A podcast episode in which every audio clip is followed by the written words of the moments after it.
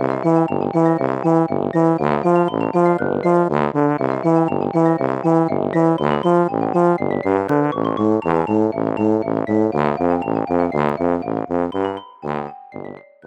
家好，我是帅帅。大家好，我是 GoGo。欢迎收听你的宅友已上线。今天是个闲聊特辑，要来聊一些最近看的东西。第一个是不可免俗，要来聊一下天竺鼠车车。要正确的发出那个音，这个真的太红了，红到爆炸哎！各种迷音啊，然后 Facebook 的粉丝页啊，反正这各种铺天盖地，太可怕了。它真的是横空出世哎！对啊，而且之前不是在讲说鬼灭太红了，然后就有鬼灭骚扰吗？嗯，我觉得这个真的也是有一点天竺鼠骚扰。对我来说，真的是蛮骚扰。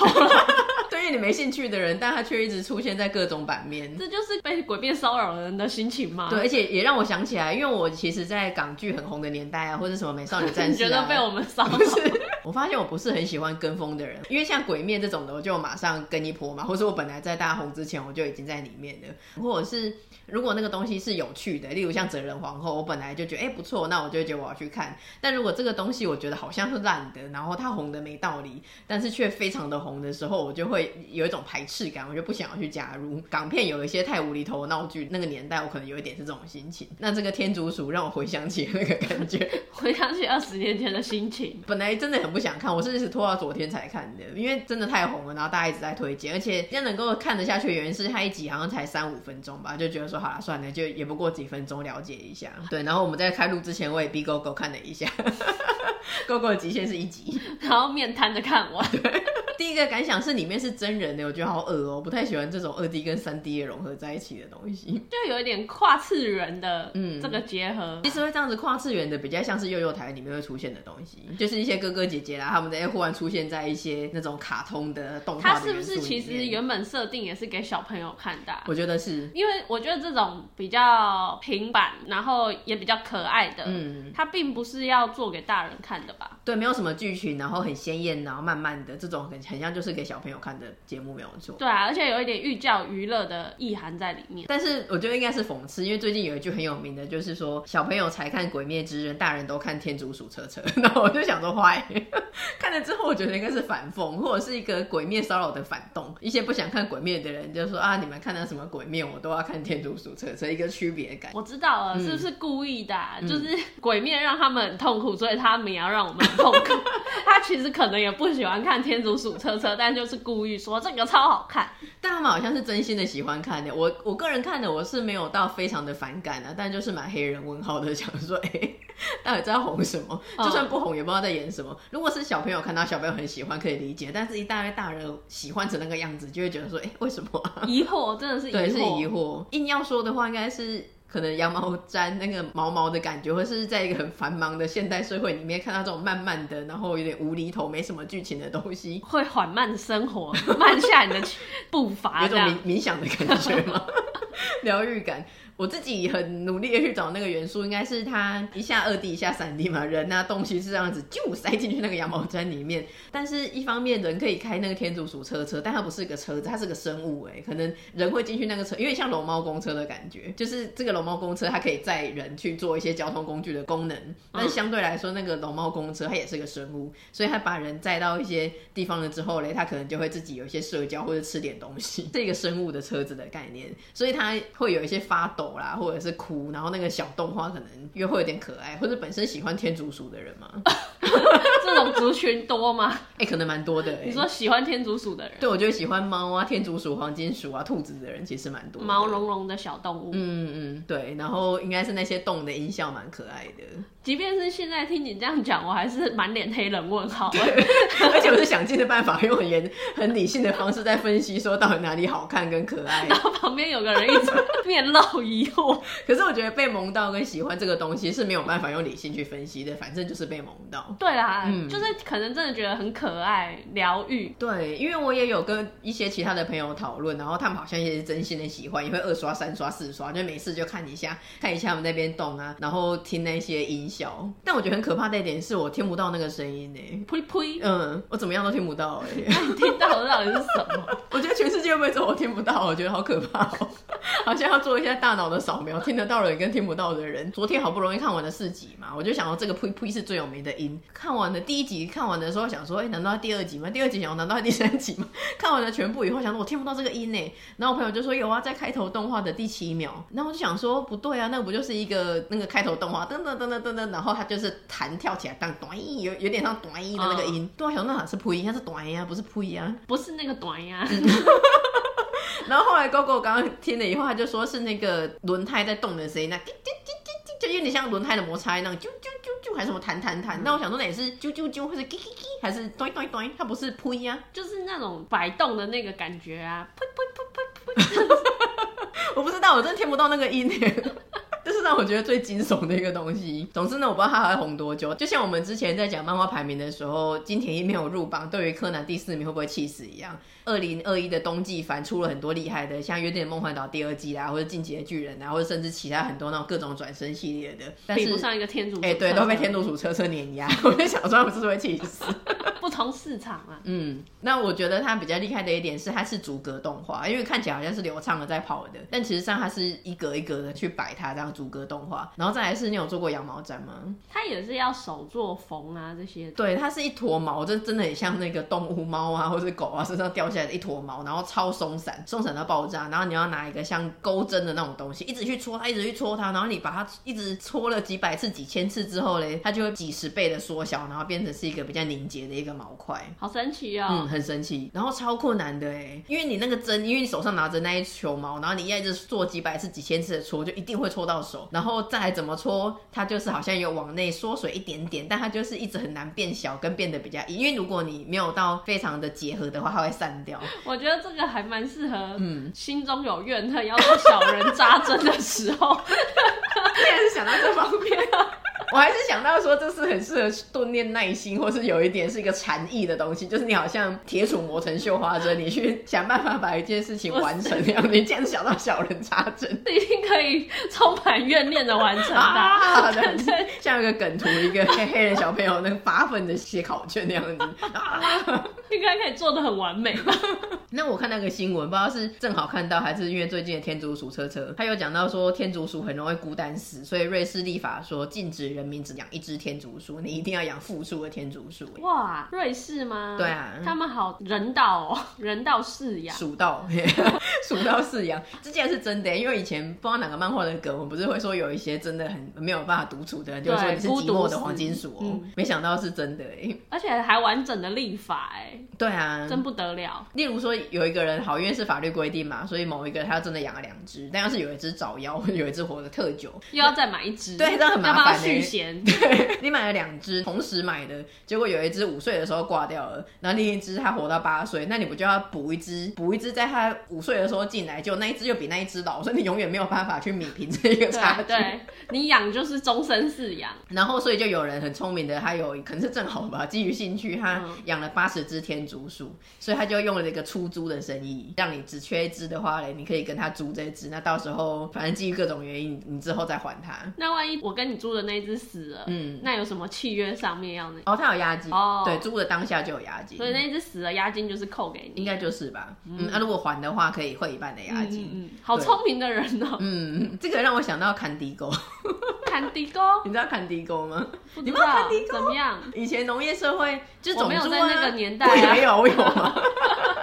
但你应该听过吧？坎迪沟就是有一个人，他会专门养种猪。那其实很多人他家里可能有一些若干的母猪之类的，但他们有一只特强的公猪，或者根本没有公猪。所以有一个人的职业就是专门养这种种猪。然后在配种的季节的时候呢，他就会带他的公猪去各个农村巡回，然后做一个交配的动作。然后我觉得这个 那个种猪好辛苦哦。我不知道种猪是痛并快乐的，还是快乐的，还是他很痛苦。对啊，其实这样子真的是虐待动物啦。像例如说你养神猪，你就会把它撑。饱让他一直吃，所以他人生可能就只能一直吃。那种猪的人生就是一直做，一直做。嗯，但比起猪的想法，因为没有办法理解猪的想法，我觉得做坎迪沟的人，对，也是一种职业。但如果我我的工作就是养了一只种猪，然后我整天就是带着种猪到处去交配，不知道是什么样的心情。我之前听我妈讲这件事情的时候，会觉得很惊悚，我觉得说这个好怪，就像你刚刚听到的感觉，想说这是啥啊？但我我妈就说这就是很正常啊，就是有这个需求，所以有这个工作啊。嗯，我。我刚刚直接心里想到，我牵着一只猪在那边走来走去，嗯、然后它去交配，我在那边跟人家串门子，是啊，那种感觉。而且猪的交配应该叫的蛮大声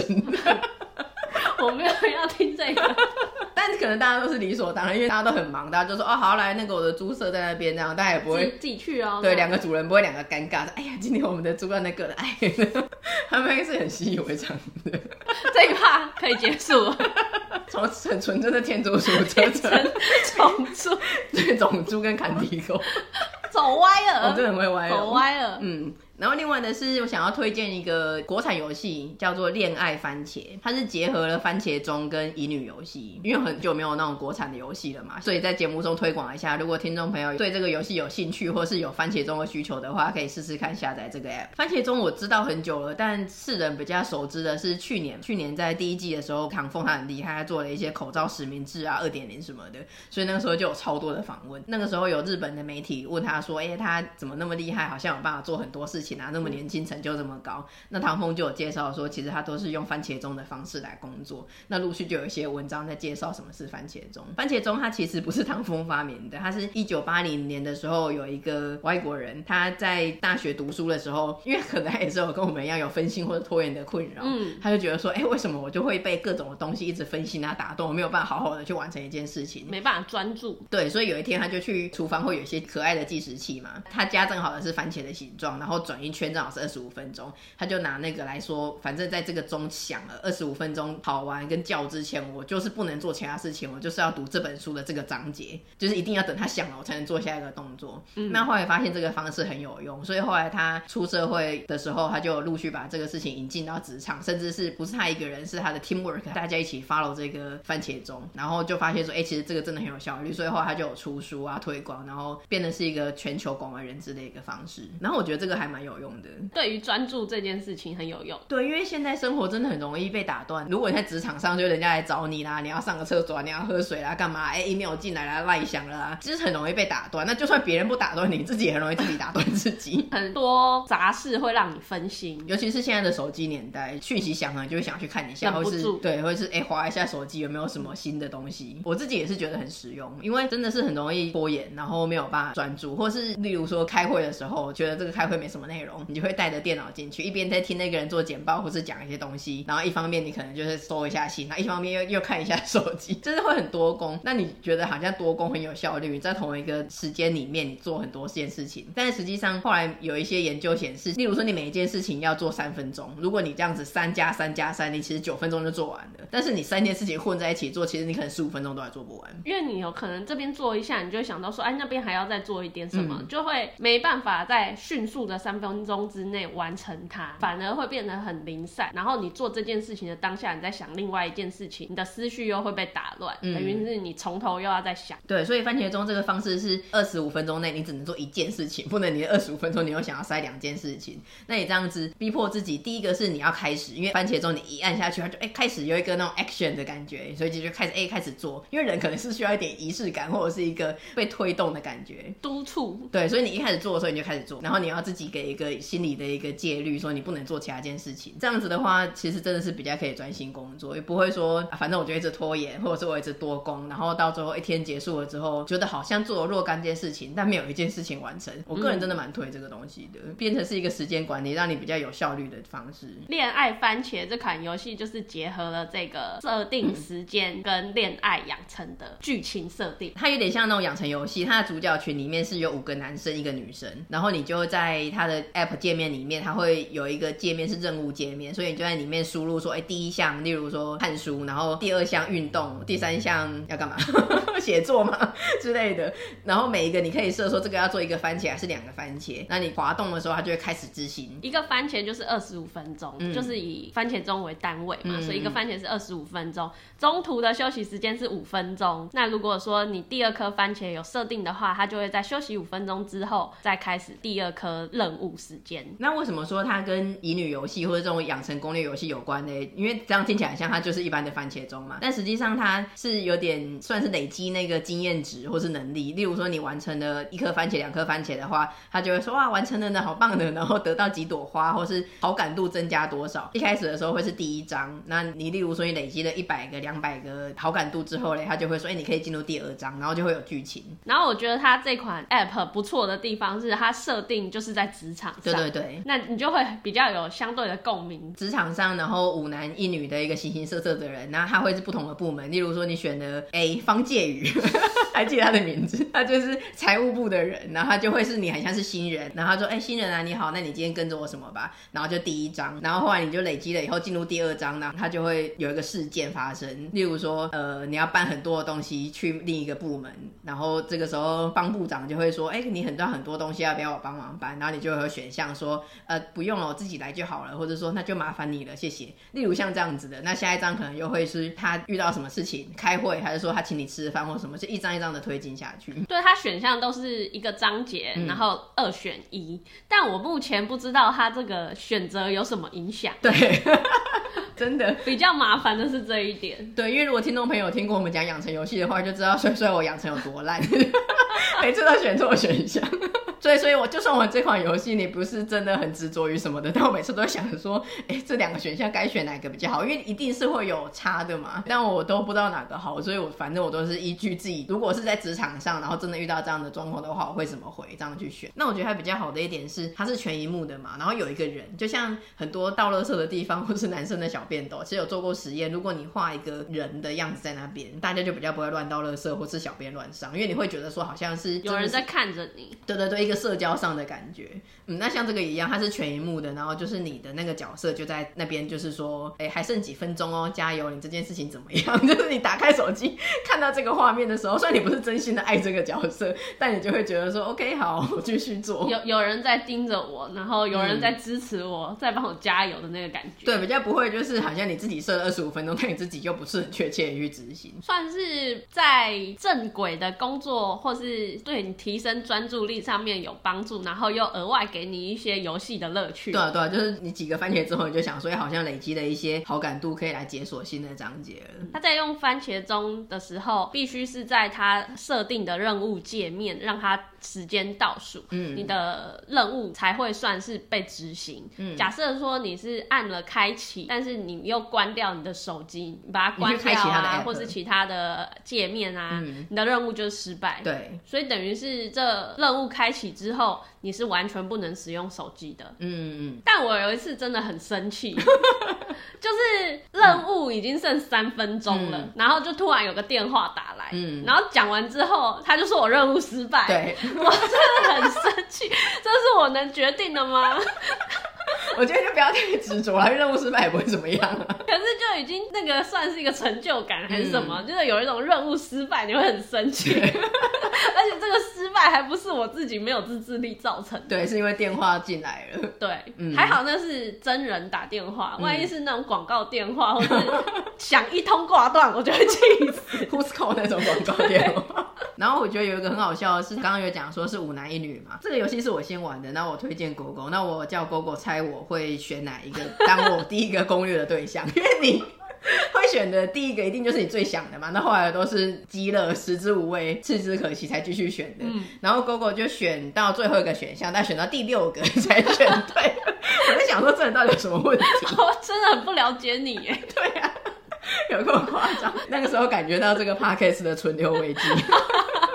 对啊，总之，如果大家觉得想要玩玩看养成游戏，或者想要做一些时间管理啊，或者试试看番茄钟的话，是蛮推荐大家可以去下载这个游戏来看看的。那另外一个，最近有看到另外一个新闻是说，玩真的地球新首富马斯克拟散尽家财，他就有跟媒体讲说，他是来真的，还要去火星，所以他会把他名下的财产都处分掉，尤其是房地产，因为他就觉得说，人类的未来可能真的要去火星才有搞头，所以他觉得说，在地球有房地产这件事情是没有什么意义的。我想要。请问怎么样可以得到他的房地产？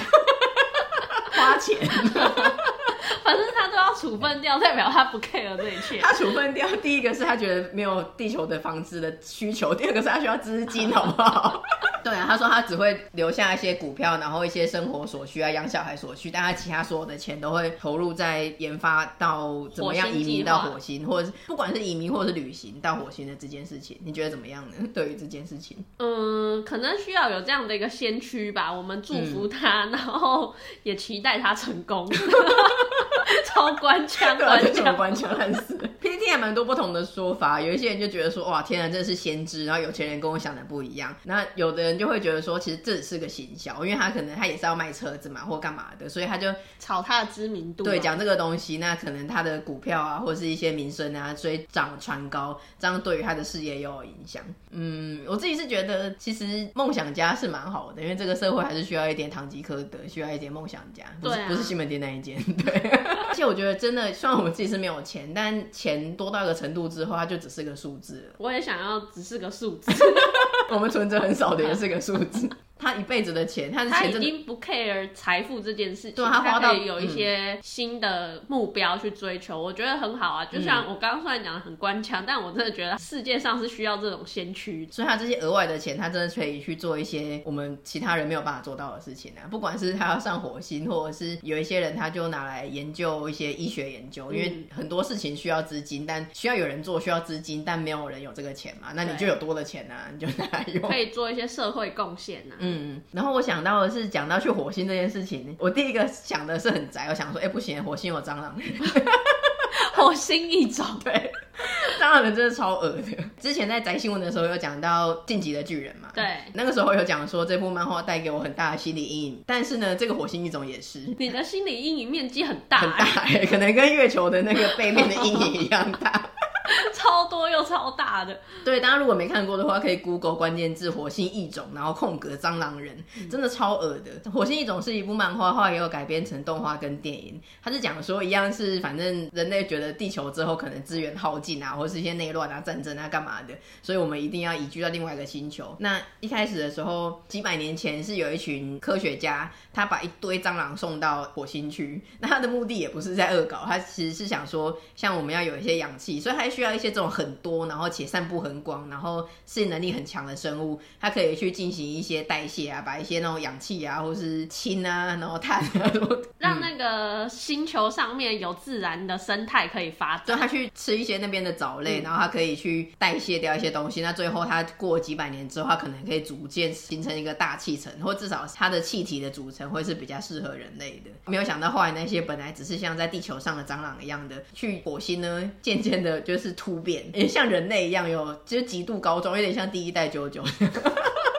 肌肉爆表，十二块腹肌，然后两百多公分这样子的蟑螂人，而且后来还学会了文明，然后有考对战斗能力。后来他们就想说，哎、欸，过了几百年，那边的不知道那边的气体组成怎么样了，所以他们就派一队人从台地球飞过去那边，参加台湾，台湾超强。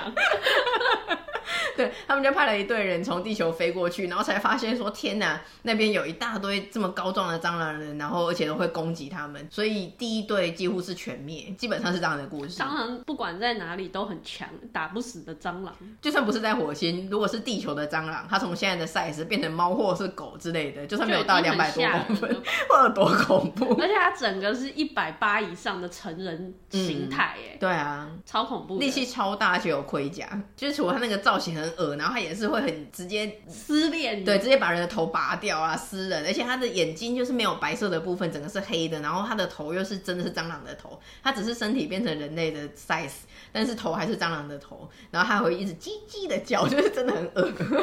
那一部也是没有办法在晚上的时候看的漫画，很恐怖，是不是需要跟马斯克说一下，不要送蟑螂上去？写一封英英文的 email 给他，哦不，我也是跟他讲说，火星有蟑螂人不要去。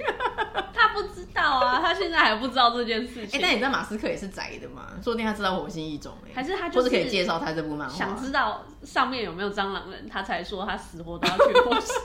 因为他最近好像莫名其妙在他的 Twitter 贴一张某一个动漫的，九九不是啊，多希望他推九九啊，是那种比较萌的那种的，一个那种女角啊，那种蓝色的头发，那种轻小说类型的那种动画会出现的萌系，不是轻音吗？不是不是，莫名其妙贴了那张照片，可能他是那个的粉丝吧。然后万代的股票那一天就是暴涨，他误贴。他本来在看手机，滑得很开心，不小心按到分享。对，但表示马斯克也是个宅人呢，嗯、还有在看这种东西。对啊，那真的要跟他分享一下这个，这个火星异种，请他慎思好不好？Sent from Taiwan。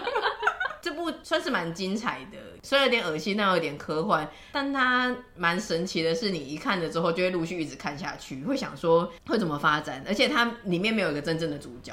他就是一个小队，然后他就上去火星。那第一队被灭团了之后，过了几十年之后，人类又重振旗鼓，送了第二队上去。那那些人反正也是便当标签的，就是因为蟑螂太多，然后每个那么强，所以就是随时每个角色都会领便当。嗯，然后你你也不知道到时候怎么发展，会直接全灭吗，还是怎样？但我觉得这一部除了蛮特殊的题材之外，如果你是喜欢一些生物或是科普的人，可以从里面真的得到一些知识，因为它里面的角色好像都会有一些自己的。形态对不对？他会招募一些比较是，例如说，呃，很穷困的人啊，生重病的人，反正没有希望的人，那他要做一个人体改造手术，把大自然的不管是鱼啊、鸟啊，还是昆虫类的那种能力移植到人的身上，它存活率很低，所以是那种没有明天的人才会做的手术。但你要是成功撑过去的话，你的身体能力就会变得很强，然后得到那个昆虫的能力。所以他在跟那些蟑螂人战斗的时候，漫画的对话框就会介绍一下说，这个人得到是什么能力，那这个能力是什么？例如有一个很有名的叫做雀尾螳螳螂侠。大家可以 Google，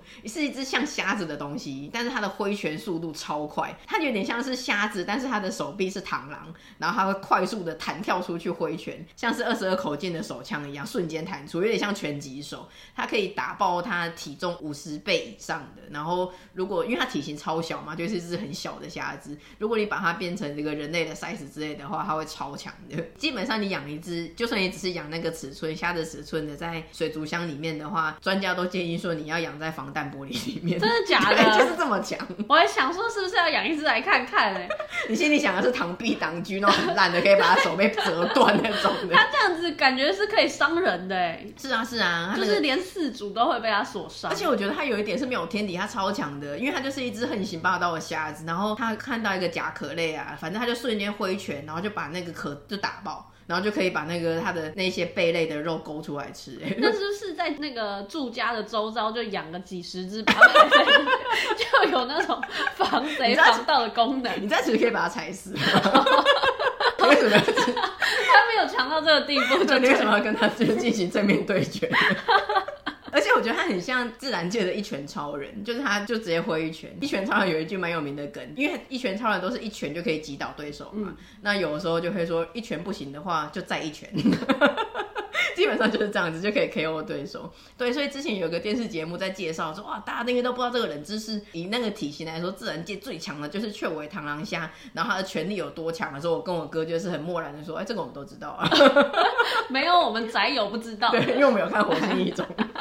类似像这种，它还有其他的一些燕子啊什么，或是蜜蜂，它会讲说啊，它的习性是什么，所以它可以用什么多快的速度去攻击人，或是怎样的，反正它的特性，然后搭配上战斗，好酷哦！嗯，这是一个蛮冷的知识。对，他的第一部动画还蛮好看的，如果有兴趣的人可以去找来看一下。先贴给马斯克，我一直很在意。但我觉得他是一个梦想家，而且他不怕困难，所以比起害怕遇到蟑螂人，他应该会先去做这个人体改造手术，找一群亡命之徒，然后做这个人体改造手术。不是，比起这一件事情，我是怕他真的把蟑螂送上火星，嗯、我是怕他是一百年前的这个人。刚忘记讲这个火星异种的漫画，他除了说要去看看火星是不是已经可以移居了，第二个是当初第一个。个带那些蟑螂去火星的太空说，他回来之后，他要把火星的病毒带回来，所以后来人类就得了火星病毒这个东西，而且致死率是百分之百，所以变得他们要想办法再去抓一些蟑螂回来，然后才能看能不能研究一些抗体。嗯，对啊，所以其实就像现在的 COVID-19 一样，你去不同的星球，其实真的可能会带来一些地球完全没有的病菌，就像那个时候去新大陆美洲的时候，白人不是把很多当地原住民完全没有抵抗力的病菌带过去吗？嗯，所以蛮可怕的。说到底，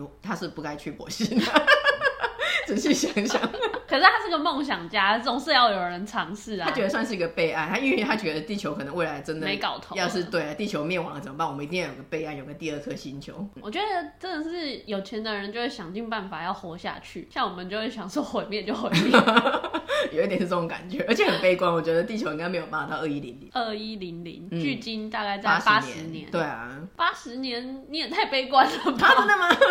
是哦，我觉得真的差不多嘞，不是真的是资源跟环境不就是可能在发生一些战争或是疾病啊，像现在的 COVID-19 也是。对啦，嗯、疾病比较是个问题，又变种，又是一个高潮哎。对啊，嗯，不是缓慢的下降哎。而且我觉得现在虽然有那疫苗出来，嗯、可是又有变种的病毒，嗯，感觉是不是疫苗会追不上这个速度？对啊，有点真的是没完没了哎。所以马斯克比起去火星，先解决地球的问题好吗？研发一下疫苗。